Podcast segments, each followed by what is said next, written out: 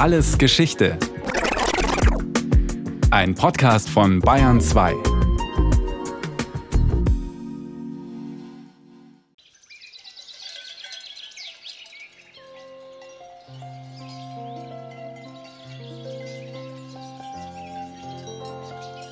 Der Gebirge reine Luft, dieses Waldes Fichtenduft und der Sohlebäder Schärfen – Gut für stadtverdorbene Nerven.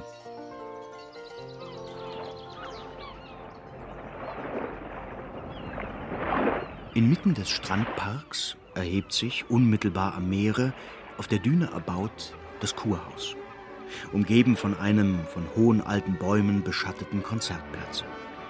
Der Seesteg bietet Hunderten Raum zum Sitzen und Wandeln über wogenden Wellen. Auf dem Strande spielen im Sommer im feinen weißen Sande täglich viele hundert fröhliche Kinder.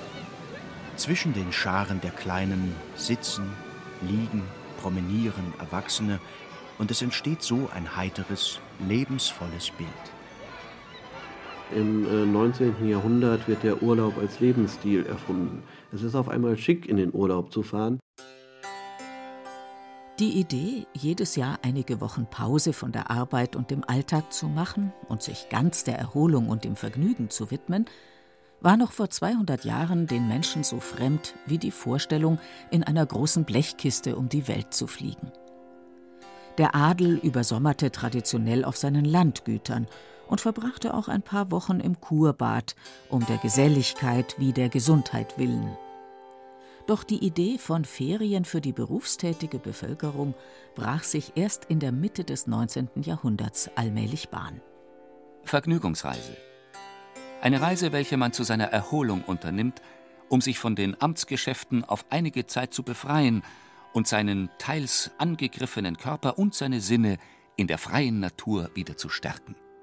So definierte es der 208. Band der Ökonomischen Enzyklopädie, erschienen 1852.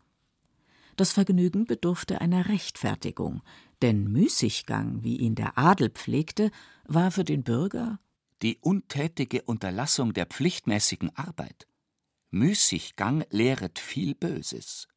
Der berühmte Arzt Christoph Wilhelm Hufeland hatte schon früher das Reisen als Therapeutikum empfohlen. Die fortgesetzte Bewegung, die Veränderung der Gegenstände, die damit verbundene Aufheiterung des Gemüts, der Genuss einer freien, immer veränderten Luft wirken zauberisch auf den Menschen und vermögen unglaublich viel zur Erneuerung und Verjüngung des Lebens. Der Erholung und Stärkung bedürftig fanden sich vor allem die Großstädter. Als die Industrialisierung Fahrt aufnahm, explodierten die Städte förmlich. In wenigen Jahrzehnten vermehrte sich die Bevölkerung von München auf das Sechsfache, von Berlin auf das Vierfache.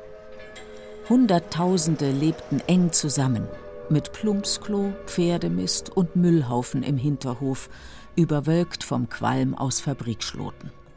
Dazu drohten beständig Typhus, Ruhr und Cholera. War Müßiggang auch noch so verpönt, die Sorge um die Gesundheit nötigte geradezu zur sommerlichen Flucht. Die einen reisten mit dem Bädeker in der Hand durch Italien oder Südfrankreich, die anderen bevorzugten die stationäre Sommerfrische auf dem Lande. Wenn das Barometer wieder Sommer macht und wenn der Urlaub lacht, dann bin ich froh. Juhu! Der Schlag ist gefallen. Das bayerische Hochland ist fashionable geworden. In Schliers gibt es bereits Markgräfler mit Sodawasser. In Tegernsee ringen fremde Prinzen, Wiener Equipagen und Pariser Toiletten wetteifernd um die Aufmerksamkeit eines auserlesenen Publikums. Lamentierte der Münchner Jurist und Schriftsteller Ludwig Stoib und sezierte die soziologische Komposition der Invasoren. Hofräte und Professoren aus allen vier Fakultäten, Staatsanwälte, Oberappell, Oberpost und Regierungsräte sowie deren Gattinnen und Töchter, Buchhändler, Rechtsanwälte und Strohhutfabrikanten, Malerinnen und Dichterinnen. Vergnügen muss man sich auch leisten können. Und so waren es zunächst nur die Großkopferten, die Geld und Zeit dafür übrig hatten. Einen allgemeinen Urlaubsanspruch gab es nicht, Aber Staatsbeamte und leitende Angestellte konnten unbezahlten Urlaub bekommen. Die Schulen, Universitäten und Gerichte hatten Ferien, Kaufleute konnten sich freinehmen, wie ihre Geschäfte es erlaubten.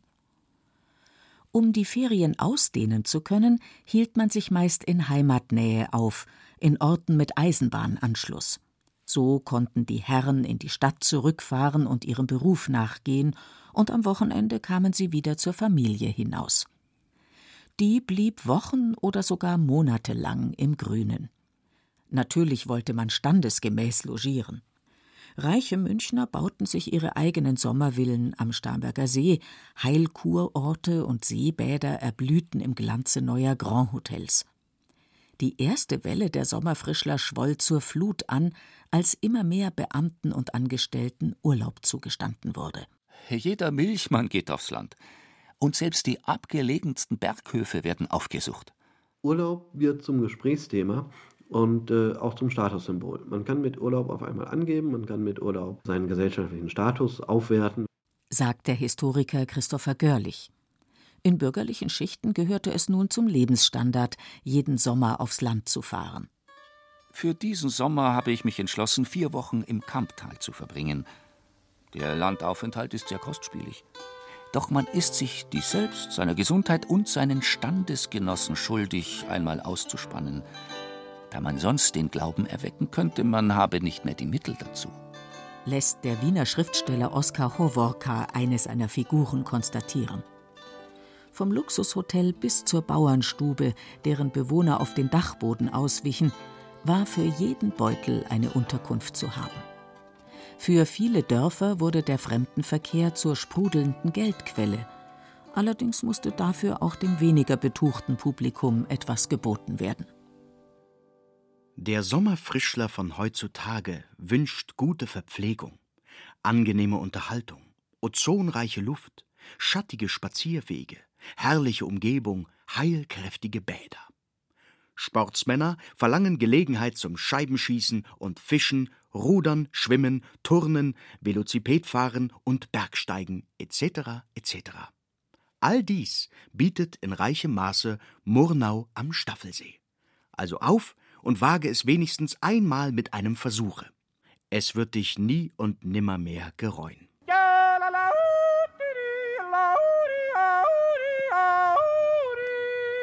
War weder eine Heilquelle noch das Meer in Reichweite, erklärte man sich zum Luftkurort und bot Molkekuren und Kräuterbäder an.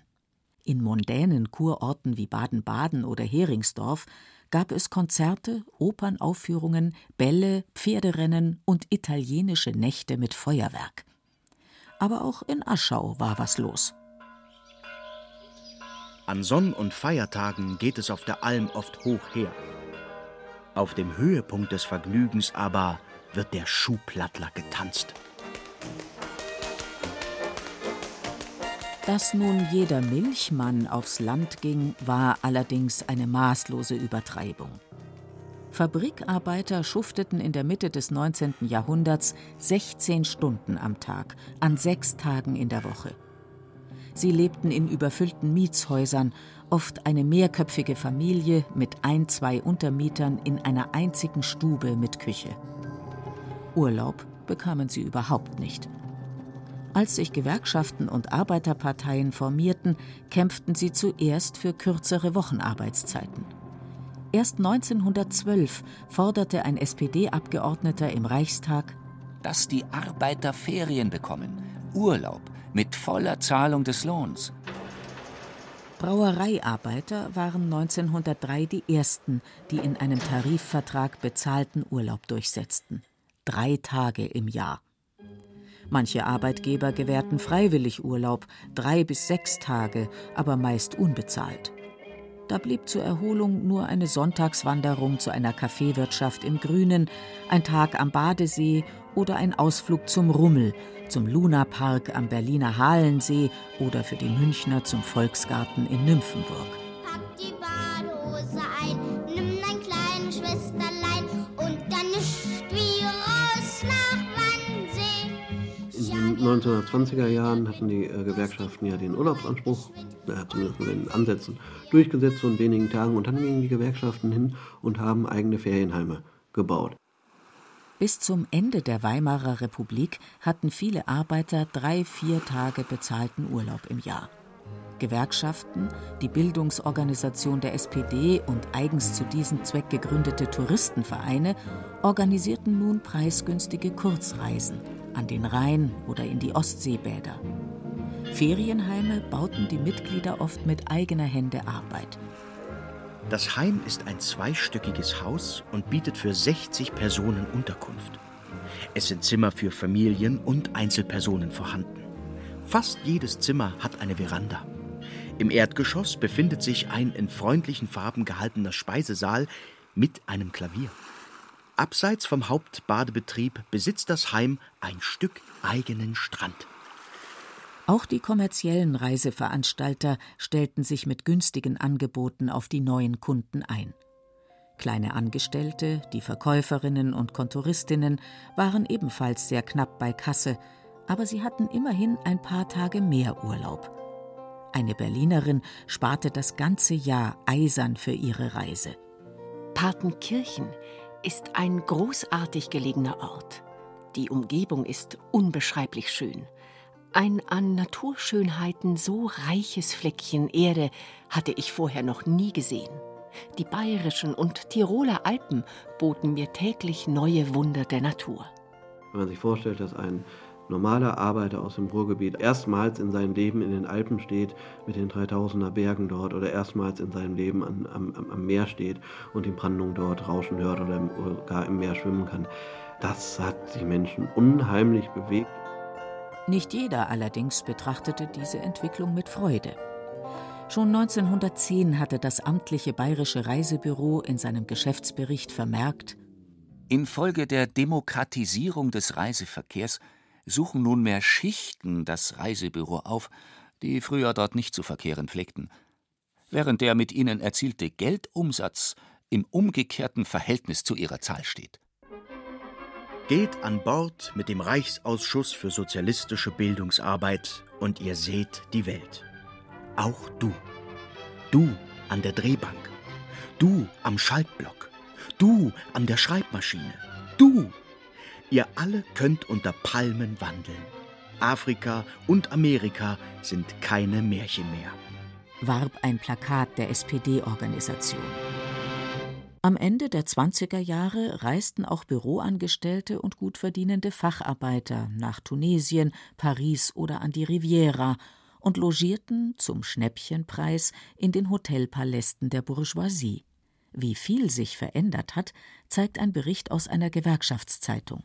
Wenn einer meine Mutter oder meinen Vater gefragt hätte, wo fahren Sie denn in diesem Sommer hin? Ja, ich weiß nicht, was die alten Leute geantwortet hätten. Reisen so zum Zwecke der Erholung, Reisen, um die Eisriesen der Alpen zu erleben oder die Weite des rauschenden Meeres und ohne dabei arbeiten zu müssen. Reisen, um die Seele mit neuen, mit großen Eindrücken zu erfüllen. Ja, hören Sie mal, das ist doch nichts für Arbeiter. Das sind doch ganz bourgeoise Bedürfnisse. Damals sagte man so. Damals. 1929 begann die Weltwirtschaftskrise und damit endete für die meisten Menschen der Ferienluxus. Die Gewerkschaftsheime und Berghütten waren wieder sehr gefragt. Dann kam Hitler an die Macht. Im Mai 1933 stürmten SA-Trupps die Gewerkschaftshäuser, die Gewerkschaften wurden aufgelöst und ihr Eigentum beschlagnahmt, einschließlich der Ferienheime. Ins schöne Deutschland, an die See, ins Gebirge, bringen uns Erholung und Gesundheit. Kraft euch beide! Ende des Jahres wurde die Nationalsozialistische Gemeinschaft Kraft durch Freude KdF gegründet und der Deutschen Arbeitsfront, der nationalsozialistischen Arbeitnehmerorganisation, angegliedert. Ihr Ziel war es, die Bevölkerung durch vielfältige Freizeitangebote an die NSDAP zu binden. Wir tragen den Nationalsozialismus hinaus nicht mit Terror und Feuer und Schwert und Krieg und sonstigen Gemeinheiten, sondern mit der Freude, der Lebensfreude. verkündete Robert Ley, Leiter der Arbeitsfront. Das KdF-Amt Reisen, Wandern, Urlaub sollte günstige Reisen anbieten und damit vor allem linken Arbeitern die Vorzüge des Nationalsozialismus vorführen. Die Erholungsfahrten waren aber auch Teil einer Ideologie, in der die Arbeitskraft der Menschen dem Staat gehört und von ihm bewirtschaftet wird, um sie für seine Zwecke auszubeuten. Der Arbeitsfrontfunktionär Gerhard Starke erklärte 1939 ganz offen, Ferienreisen seien nicht als Geschenk für die Volksgenossen gedacht. Wir taten das nur, um die Arbeitskraft des Einzelnen zu erhalten und ihn gestärkt und neu ausgerichtet an seinen Arbeitsplatz zurückkehren zu lassen. KdF überholt gewissermaßen jede Arbeitskraft von Zeit zu Zeit. Genauso wie man den Motor eines Kraftwagens überholen muss. Allerdings war Kraft durch Freude weit davon entfernt, jeden regelmäßig zur Erholung zu schicken. Die Reisen wurden an Arbeiter gezielt als Belohnung und Ansporn vergeben, oft sogar kostenlos und mit extra Urlaubstagen. Aber nur etwa jeder zehnte Arbeiter machte je eine KdF-Reise. Je attraktiver das Angebot, desto höher war auch der Anteil von Angestellten und Parteifunktionären. Am begehrtesten und in ihrer Propagandawirkung unbezahlbar waren die Hochseekreuzfahrten. Bei den Kreuzfahrten sprechen wir gerne von den Bonzenschiffen, weil sich auf diesen Bonzenschiffen, auf diesen Schiffen nur die verdienten Parteifunktionäre wiedergefunden haben. Der Anteil der KdF am gesamten deutschen Fremdenverkehr lag nur bei ungefähr 10 Prozent. Die meisten Urlaubsreisen organisierten die Deutschen auch im Dritten Reich selbst oder sie buchten sie bei kommerziellen Veranstaltern. Die jüdische Bevölkerung wurde dabei fast ganz ausgeschlossen. Offizielle Verbote waren dafür kaum nötig. Schon im Kaiserreich waren Juden in vielen Fremdenverkehrsorten diffamiert worden, und nach Hitlers Machtübernahme erklärten Gemeinden, Zimmervermieter und lokale Parteifunktionäre aus eigener Initiative, dass sie nicht erwünscht seien. Die allgemeine Reiselust war dagegen selbst im Zweiten Weltkrieg kaum gebrochen. Es gab zu keiner Zeit so viele Touristen im Sauerland wie mitten im Zweiten Weltkrieg.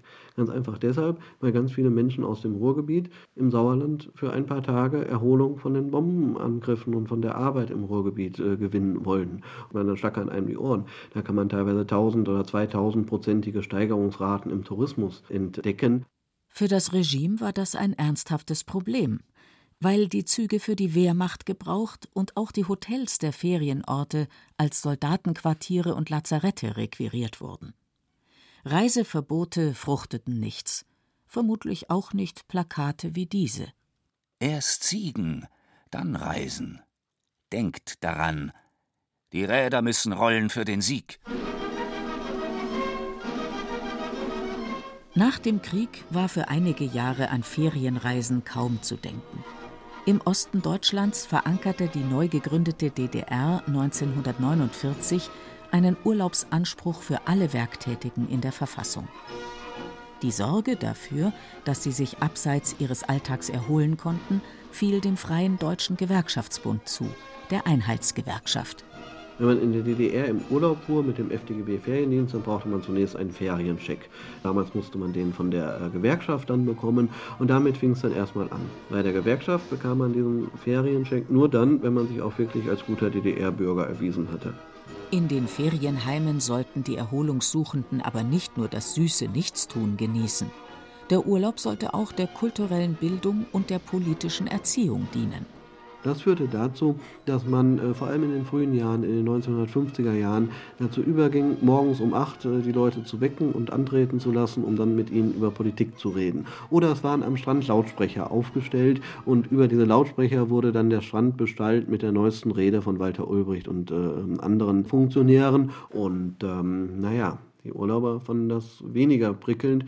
Es finden sich in den Polizeiberichten immer wieder Hinweise darauf, dass die Lautsprecher am Strand zerstört wurden und zerschlagen wurden, weil man da den Walter Ulrich nicht mehr hören wollte. Vieles für Reise und Camping, vieles für Wasser und Strand, vieles für frohe Urlaubstage aus Ihrer Konsumgenossenschaft. Auf einen Ferienscheck des FDGB konnte man allerdings nur alle paar Jahre hoffen. Es gab nie genug Plätze, um alle Urlaubswünsche zu erfüllen. Selbst organisierter Campingurlaub wurde sehr beliebt.